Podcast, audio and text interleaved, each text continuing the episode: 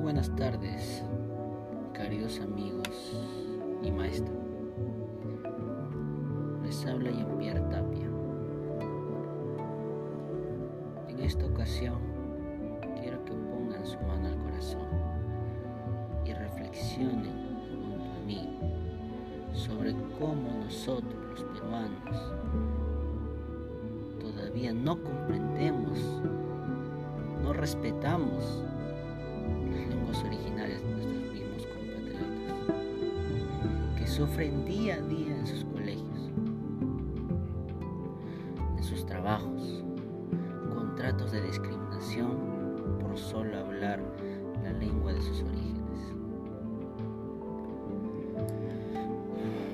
Hace ya más de siete años salieron a la luz leyes que se suponían que iban a hacer respetar las lenguas indígenas.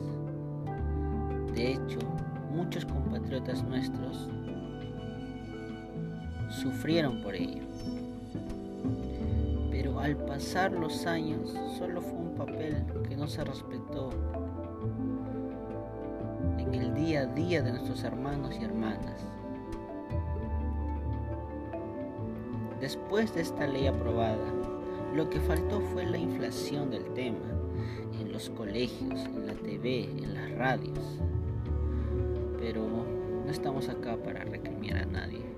Nosotros estamos aquí para reflexionar y aprender que todos nosotros somos de una misma sangre y que debemos respetarnos entre todos.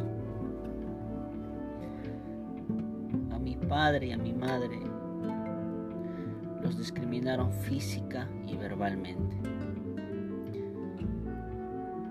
Cuando llegaron a Lima por un futuro mejor, sufrieron tanto que mi padre se regresó a nuestra tierra Puno. Pero él no se rindió. Él no es de esas personas. Años después regresó. Pero como ya mencioné, nada cambió y la situación fue la misma, obligando así a mi padre que oculte su cultura y su lengua originaria. Contándote esta anécdota de mis padres,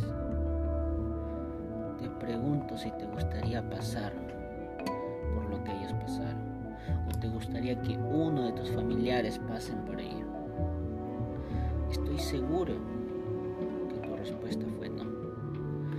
Por ello te pido a ti, como ciudadano y ciudadana, como buenos peruanos que somos, que dejes atrás esos prejuicios y que cambiemos de una vez por todas por un futuro mejor y una convivencia en paz. Con lo mencionado, querido amigo, te agradezco por haberme escuchado. Espero que juntos hayamos reflexionado de la mejor manera, todos somos hermanos. Y como menciona la cita bíblica, haz a los demás todo lo que quieras que te hagan a ti. Bendiciones amigos. Nos vemos.